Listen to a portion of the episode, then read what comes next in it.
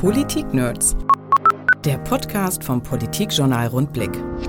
Jörg Nigge hat die Ärmel hochgekrempelt, jetzt nicht hier im Podcast-Studio, aber im übertragenen Sinne. Der Oberbürgermeister von Celle gilt als Anpacker und das macht sich auch in der Corona-Krise bemerkbar, zum Beispiel wenn es um die Gastronomie vor Ort geht. Wir haben sogar unsere Leute rausgeschickt, um mit jedem Gastronomen zu sprechen. Nicht nur, dass sie uns fragen können, sondern wir sind rausgegangen und haben gesagt, Mensch, sprecht mit eurem Nachbarn, könnt ihr nicht drei Tische davor stellen, wir haben kein Problem damit. Im Krisenfall, wie jetzt in Corona-Zeiten, ist laut Nigge vieles gut, aber nicht alles perfekt gelaufen. Ein Beispiel. Ich würde mir erstmal eine einheitliche Regelung eines Bundeslandes wünschen. Wenn der eine Toto-Lotto-Laden in der Stadt nicht aufhaben darf, aber an der Landkreisgrenze der nächste aufhaben darf, dann ist das ein großes Problem. Und auch das Giga-Konjunkturpaket der Berliner GroKo hält Nigge für verbesserungsfähig. Ich will da nichts Böses sagen, aber man muss schon fast die Vermutung haben, wir kommen ja langsam wieder im Bundestagswahlkampf. Und natürlich sieht es besser aus, wenn ich dem Bürger 300 Euro für ein Kind gebe, als wenn ich jetzt sage, ich tilge die Altschulden der Kommune. Ein hochinteressantes Gespräch mit Celles Oberbürgermeister Jörg Nigge. Jetzt im Rundblick-Podcast.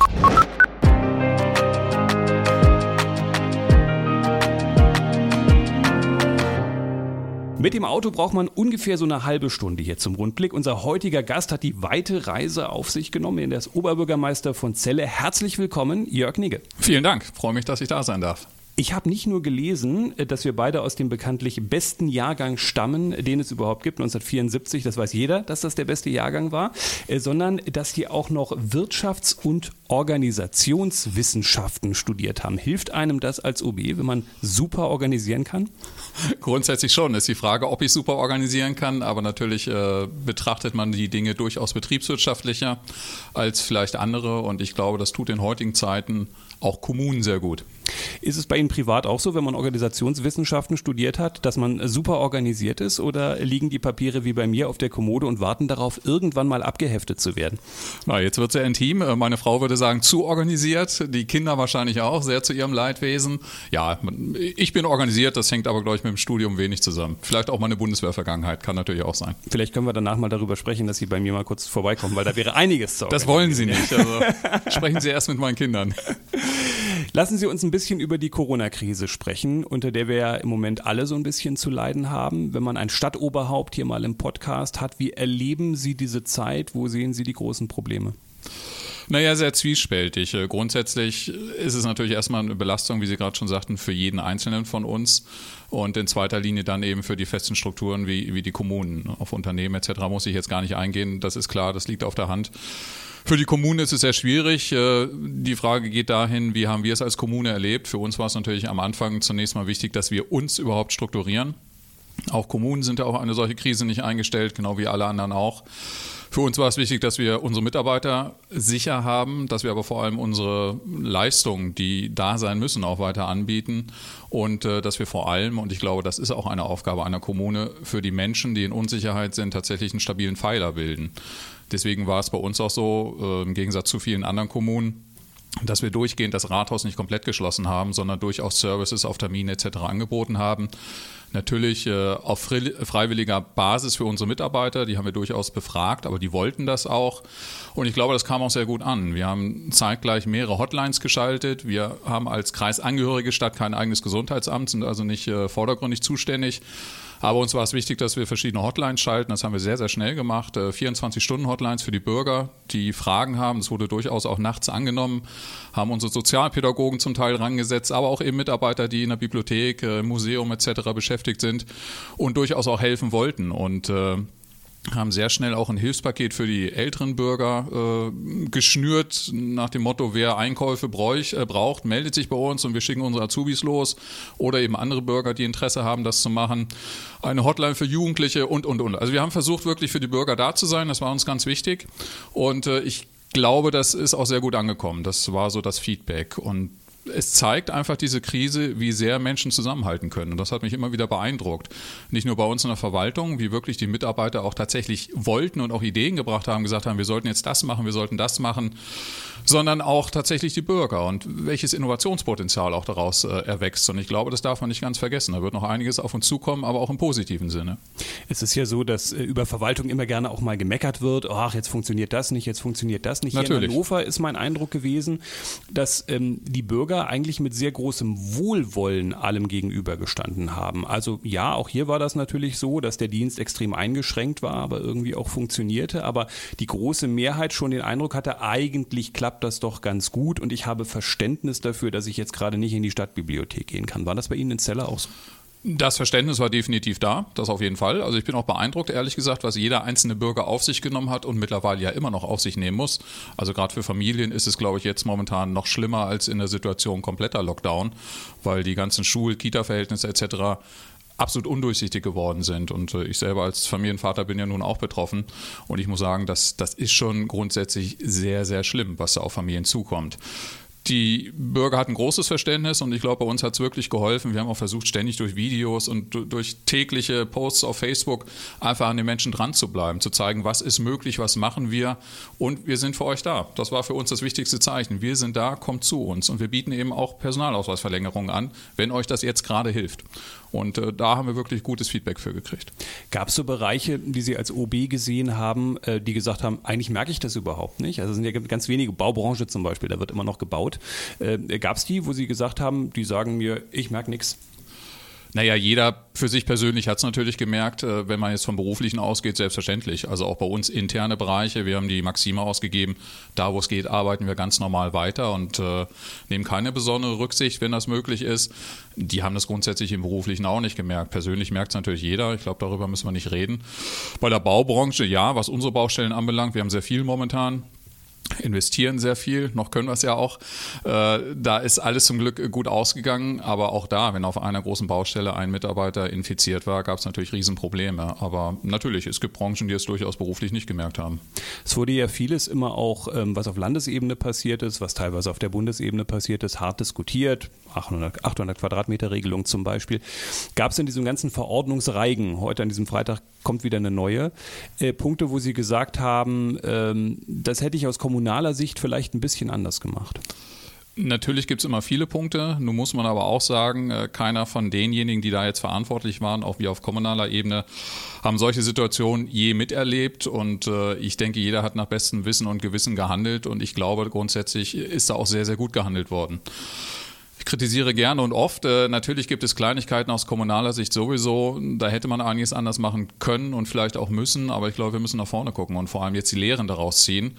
Und äh, manchmal habe ich das Gefühl, wir, wir gehen viel zu schnell wieder drüber hinweg. Also gar nicht was Lockerung anbelangt, sondern was sind Potenziale, die wir als, als öffentliche Struktur eigentlich oder, oder Resultate, die wir daraus äh, ziehen müssen, die Schlüsse, die wir daraus ziehen müssen. Wie machen wir es nächstes Mal anders und vielleicht noch besser?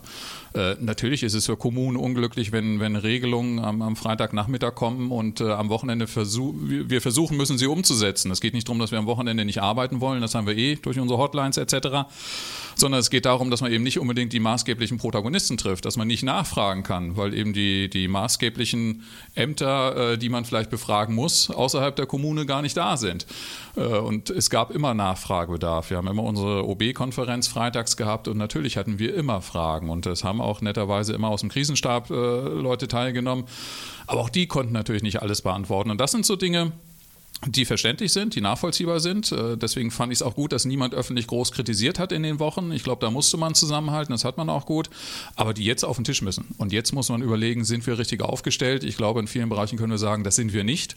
Und dafür, dass wir es nicht sind oder waren, äh, sind wir sehr, sehr gut da durchgegangen und fühle ich mich auch sehr gut äh, da durchgelenkt von Land und Bund. Aber natürlich, wie gesagt, Potenzial gibt es immer. Gibt es so ein, zwei Punkte, weil Sie gesagt haben, naja, es haben, wir haben ja einige Dinge auch gelernt, vielleicht Dinge, die wir jetzt in Zukunft besser machen können oder anders machen können, weil wir jetzt gesehen haben, dass es funktioniert. Gibt es da schon aus Ihrer Sicht auf Ihrer kommunalen Ebene ein, zwei Punkte, bei denen Sie sagen würden, also daran würde ich gerne festhalten? Was heißt festhalten? Also ich würde mir erstmal eine einheitliche Regelung eines Bundeslandes wünschen. Äh, über, über Groß Bundesrepublik Deutschland müssen wir nicht sprechen, aber allein innerhalb eines Bundeslandes, dass Landkreise Verordnungen unterschiedlich auslegen können überhaupt. Ich glaube, das ist schon mal ein maßgeblicher Fehler. Wenn der eine Toto-Lotto-Laden in der Stadt äh, nicht aufhaben darf, aber an der Landkreisgrenze der nächste aufhaben darf, dann ist das ein großes Problem, gerade wo der Einzelhandel eh gebeutelt ist. Und das hatten wir in ganz vielen Fällen und äh, da hat jeder sicherlich nach Verordnung richtig gehandelt, aber es gab eben diesen Spielraum und das ist ein Problem, wenn das dann auch nicht gelöst wird. Das hat zu vielen Friktionen geführt. Da müsste man einfach anders handeln. Was wir für uns als Verwaltung mitgenommen haben, tatsächlich sind wir in der Öffentlichkeitsarbeit, glaube ich, besser geworden. Wir haben da ganz andere Strukturen für uns eingezogen nochmal. Wir sind in der Wirtschaftsförderung, in der Schnelligkeit der Bedienung besser geworden, sehen vielleicht auch nochmal mehr die Probleme, als wir es vorher getan haben. Und äh, ja, was das mobile Arbeiten, was die Digitalisierung anbelangt. Wir haben sehr viel eingeführt in den letzten drei Jahren. Äh, das stieß nicht immer auf Wohlwollen, auch in der Mitarbeiterschaft, die es anders gewohnt waren. Ich glaube, da hat man jetzt gemerkt, dass es sich gelohnt hat, absolut. Im Gegenteil, jetzt kriege ich sogar viele Ideen, wie man es noch weiter ausbauen kann. Und was das mobile Arbeiten anbelangt, sind wir natürlich jetzt einen Meilenschritt vorangegangen. Also nicht nur bei uns, auch in vielen anderen Verwaltungen war das gar nicht en vogue. Äh, ich wollte es mal einführen. Wir haben dafür lange gebraucht. Das war einfach ein langes Projekt. Jetzt haben wir innerhalb von drei, vier Wochen konnten wir fast die Hälfte der Belegschaft, wir sprechen von 400, 500 Mitarbeitern, konnten wir nach Hause ins Homeoffice schicken und die konnten arbeiten, waren arbeitsfähig. Also das ist schon wirklich ein toller Schritt gewesen. Und äh, ja, daraus lernen wir. Und deswegen sagte ich vorhin schon, äh, das Innovationspotenzial ist riesig und das müssen wir jetzt mitnehmen. Das ist ganz wichtig. Diese Differenzierungen zwischen den Landkreisen, die Sie gerade angesprochen haben, verstehe ich total. Auf der anderen Seite könnte ich mir vorstellen, gerade in der Phase, Phase, in dieser, in der wir jetzt sind, werden die ja auf einmal wieder total relevant. Natürlich muss gerade ein Kreis Göttingen ganz anders handeln als ein Kreis Celle, weil es da eben einen Ausbruch gibt und da nicht. Das heißt, generell sind sie vermutlich auf diese Differenzierungen angewiesen. Ja, in dem Fall schon, aber es geht auch mehr um das Auslegen der Verordnung. Äh, wenn, wenn wir Anrufe von Landkreisgemeinden oder aus anderen Landkreisen kriegen, ob wir die Kita-Kinder unterbringen können, weil wir relativ realitätsnah das gemacht haben, auch schon zu Beginn, dann ist das ein Problem. Also man, man kann nicht alleinerziehende Eltern, die im Lebensmittelmarkt arbeiten, mit ihrem Kind zu Hause lassen, wo gesagt wird, dass diese Menschen äh, doch irgendwo untergebracht werden sollen. Und wenn das jeder anders handhabt, dann haben wir einfach ein großes Problem, was die Akzeptanz anbelangt. Und das ist meine größte Sorge, ehrlich gesagt. Und wir merken ja nun seit drei, vier Wochen, dass die Akzeptanz grundsätzlich schwindet. Und äh, gerade zu Beginn dieser Epidemie war die ganz, ganz wichtig. Und äh, wenn es dann solche großen Diskrepanzen gibt, dann haben wir grundsätzlich ein Problem. Und da muss man, glaube ich, drauf eingehen beim nächsten Mal. Lassen Sie uns mal in die wunderschöne City von Celle ja. gucken. Wenn man schaut, was da so jetzt inzwischen wieder offen hat, ähm, nehmen wir einfach mal die Gastronomie zum Beispiel raus. Ähm, das ist ja ein Bereich, bei dem ich mir mittlerweile eigentlich mehr Sorgen mache als am Anfang der Krise, weil ich die ganze Zeit denke, naja, am Anfang war dann halt mal zu, da war null und irgendwann geht es weiter und dann ist man wieder bei 100. Jetzt sehen wir, man ist überhaupt nicht bei 100. Ich habe natürlich Abstandsregelungen. Wie sehen Sie das für Ihre Stadt? Wie entwickelt sich das? Sind die überlebensfähig und wie lange kann das so gehen?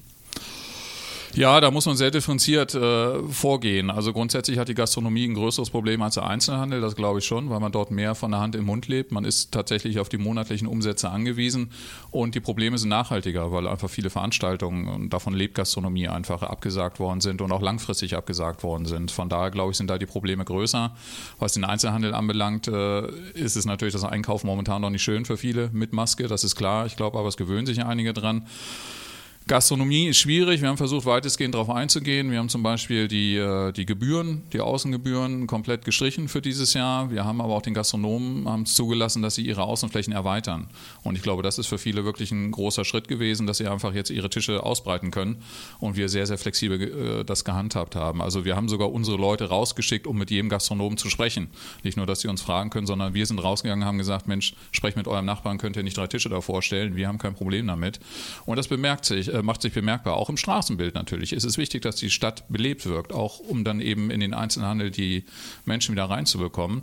Und das hilft. Also die jetzt bei gutem Wetter sind die Läden wirklich voll die Gastronomieläden. Die Einzelhändler äh, leiden natürlich noch ein bisschen drunter, aber ich glaube, die Menschen, die dort zum Essen gehen, einfach um Aufenthaltsqualität zu genießen, die werden auch in die Läden teilweise gehen und das ist natürlich unser Ziel. Das ist ein total interessanter Punkt, den Sie ansprechen, weil es ähm, äh, oft so ist bei Menschen, die gucken dann auf die Bundespolitik, vielleicht guckt man auf die Landespolitik, aber man guckt relativ selten auf die kommunale mhm. Politik. Als es im Ausschuss drüben im Landtag um genau dieses Thema ging, Außenflächen, hieß es, naja, am Ende muss halt jede Kommune auch irgendwie sehen, wie sie das flexibel Hebel handhabt. Aber das ist ja eigentlich ein Knackpunkt, wo es wirklich um ganz konkretes Leben von Menschen geht, um Überleben von Unternehmen. Und die sind darauf angewiesen, dass ihre Kommune nicht nach Schema F vorgeht. Und das ist, glaube ich, in vielen Kommunen oft ein Problem, so diese Flexibilität zu zeigen. Das ist ein Riesenproblem, nicht nur innerhalb der Kommune, sondern es ist ein Riesenproblem, dass oftmals der Blick äh, von Land und, und Bund auf die Kommune fehlt. Ich meine, wir müssen mal zugrunde legen, dass die Kommunen, jetzt muss ich das als Oberbürgermeister natürlich auch sagen, aber es ist ja auch tatsächlich so, die Strukturen für das alltägliche gesellschaftliche Zusammenleben ausbilden. Das heißt, das muss eigentlich der Fokus äh, der Politik von Land und Bund sein und das fehlt mir in ganz vielen Bereichen. Und auch hier war es wieder so, und da kommen wir auf das Beispiel von vorhin zurück, dass wir uns das im Grunde erstmal erkämpfen mussten. Wir haben die Maßgabe als Kommune ausgegeben, relativ schnell, äh, erweitert euch. Und schon kam von der anderen Seite, äh, das ist aber gar nicht so unbedingt möglich, ihr dürft nicht mehr Tische besetzen als vorher. Das heißt, da mussten wir wieder über Städtetag, der eine super Arbeit übrigens geleistet hat, muss ich ganz deutlich sagen, über Städtetag intervenieren, nachfragen, ist es nicht vielleicht möglich und zum Glück war es möglich. Aber auch hier hätte es natürlich ein Reinfall werden können. Und das ist dann nochmal umso schlimmer für die Menschen, äh, die ja auch an die Kommune glauben und sich da festhalten wollen. Also da fehlt oftmals der Blick, ganz deutlich, auch jetzt, was das Maßnahmenpaket anbelangt. Aber da kommen wir ja sicherlich noch zu. Das Maßnahmenpaket, naja, da können wir ja direkt jetzt oh je. kommen. Ja, wir waren ja bei der was. wunderschönen Innenstadt Celle. Ich muss auch noch Werbung machen. Da komme ich auch dann, gleich wieder zurück. Aber wenn Sie gut. das Maßnahmenpaket schon mal ansprechen, dann bewerten Sie das Maßnahmenpaket doch gleich mal. Naja, das Maßnahmenpaket ist wenig nachhaltig und eben nicht aus meiner Sicht für Menschen gedacht. Äh, ich äh, will da nichts Böses sagen, aber man muss schon fast die Vermutung haben, wir kommen ja langsam wieder im Bundestagswahlkampf. Und natürlich sieht es besser aus, wenn ich dem Bürger 300 Euro für ein Kind gebe, als wenn ich jetzt sage, ich tilge die Altschulden der Kommune ohne.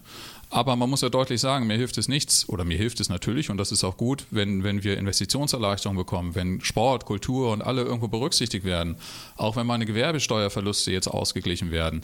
Aber das ist ja nicht nachhaltig, wenn ich dieses Jahr Gewerbesteuerverluste ausgeglichen bekomme, denn die Unternehmen werden länger darunter leiden. Bei uns ist es nochmal spezifischer, weil wir viel Öl- und Gasindustrie haben, die nochmal doppelt gelitten haben. Wir sprechen in Zelle von 15 Millionen Euro Gewerbesteuerausfall.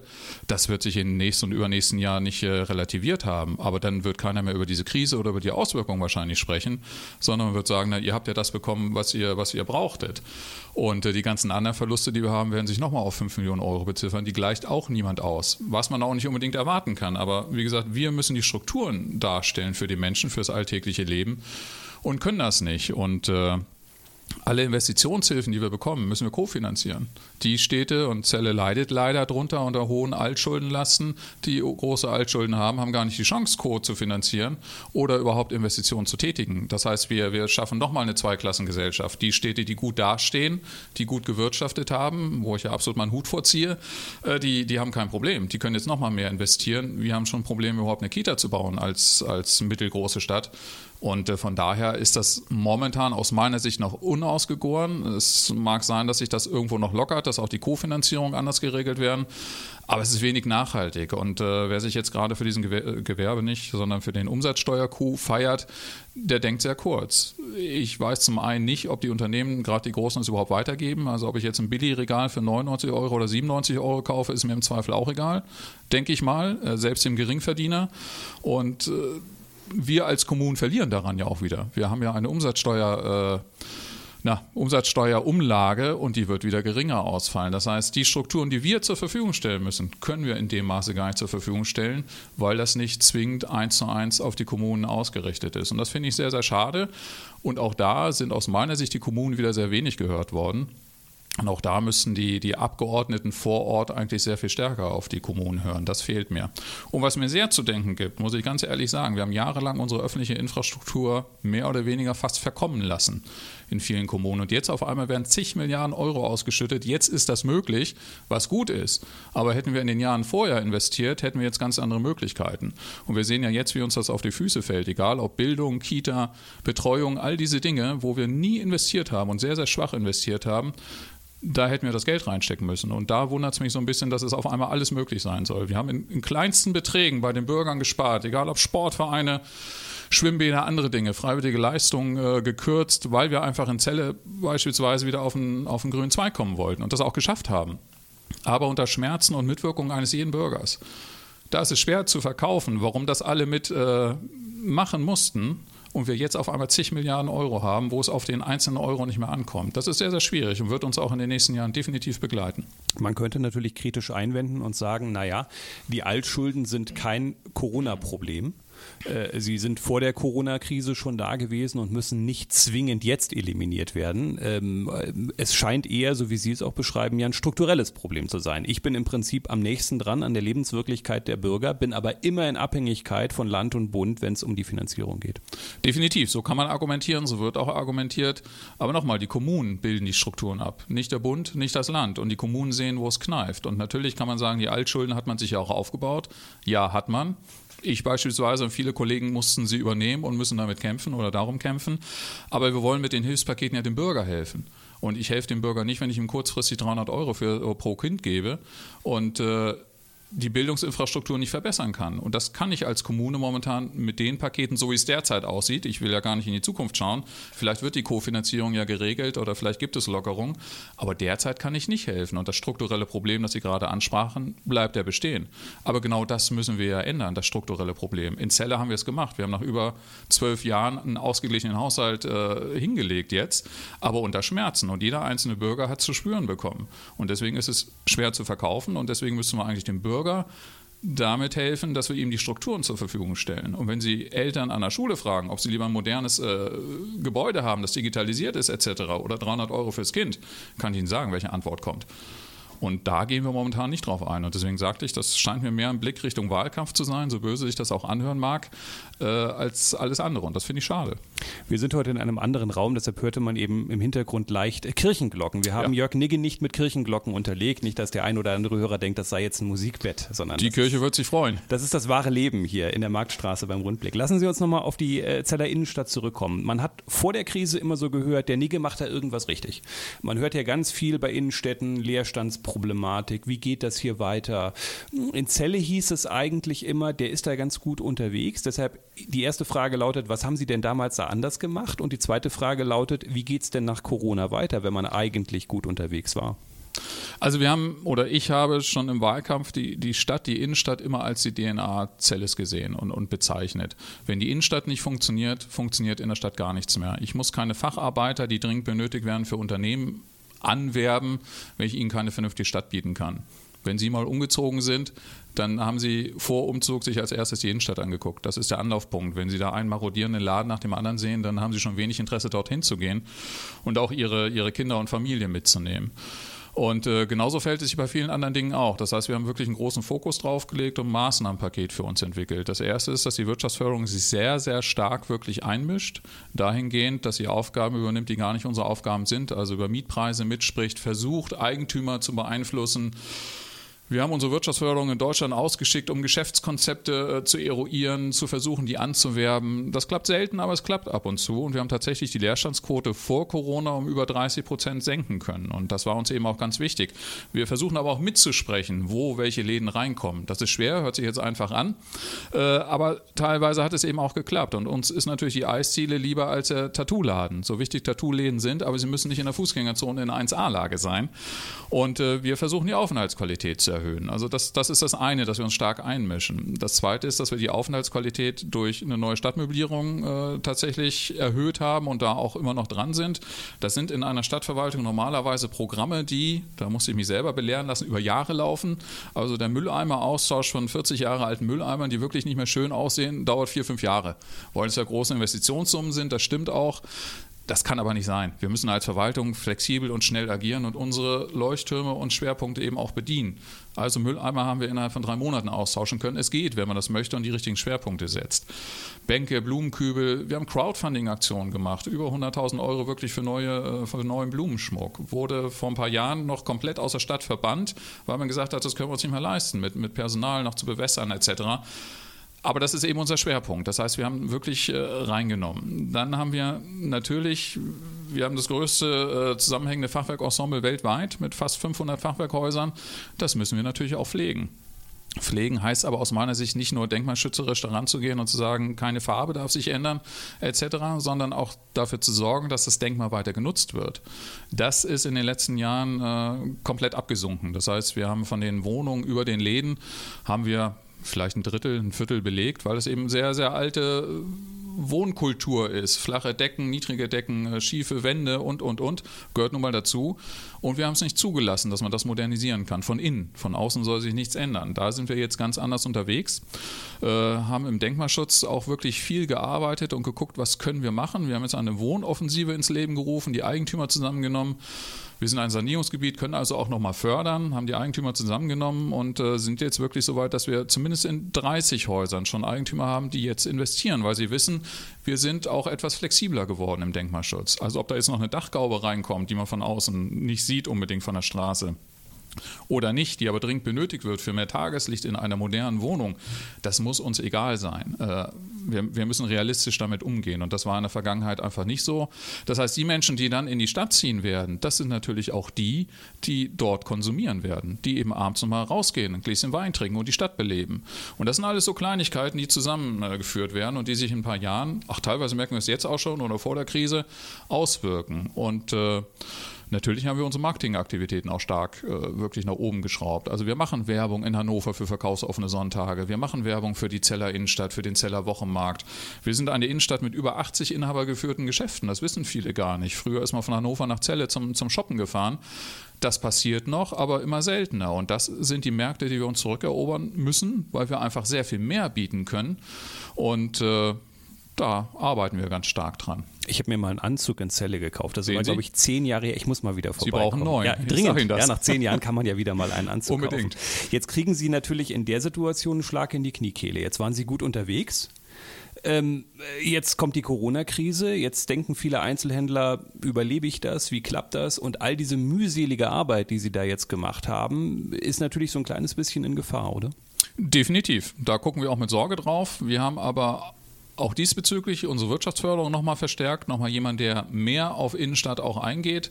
Wir versuchen jetzt noch umso schneller unsere Attraktivierungsprogramme durchzuziehen. Wir überlegen natürlich über Gebühren, über Erleichterungen, äh, denken wir nach.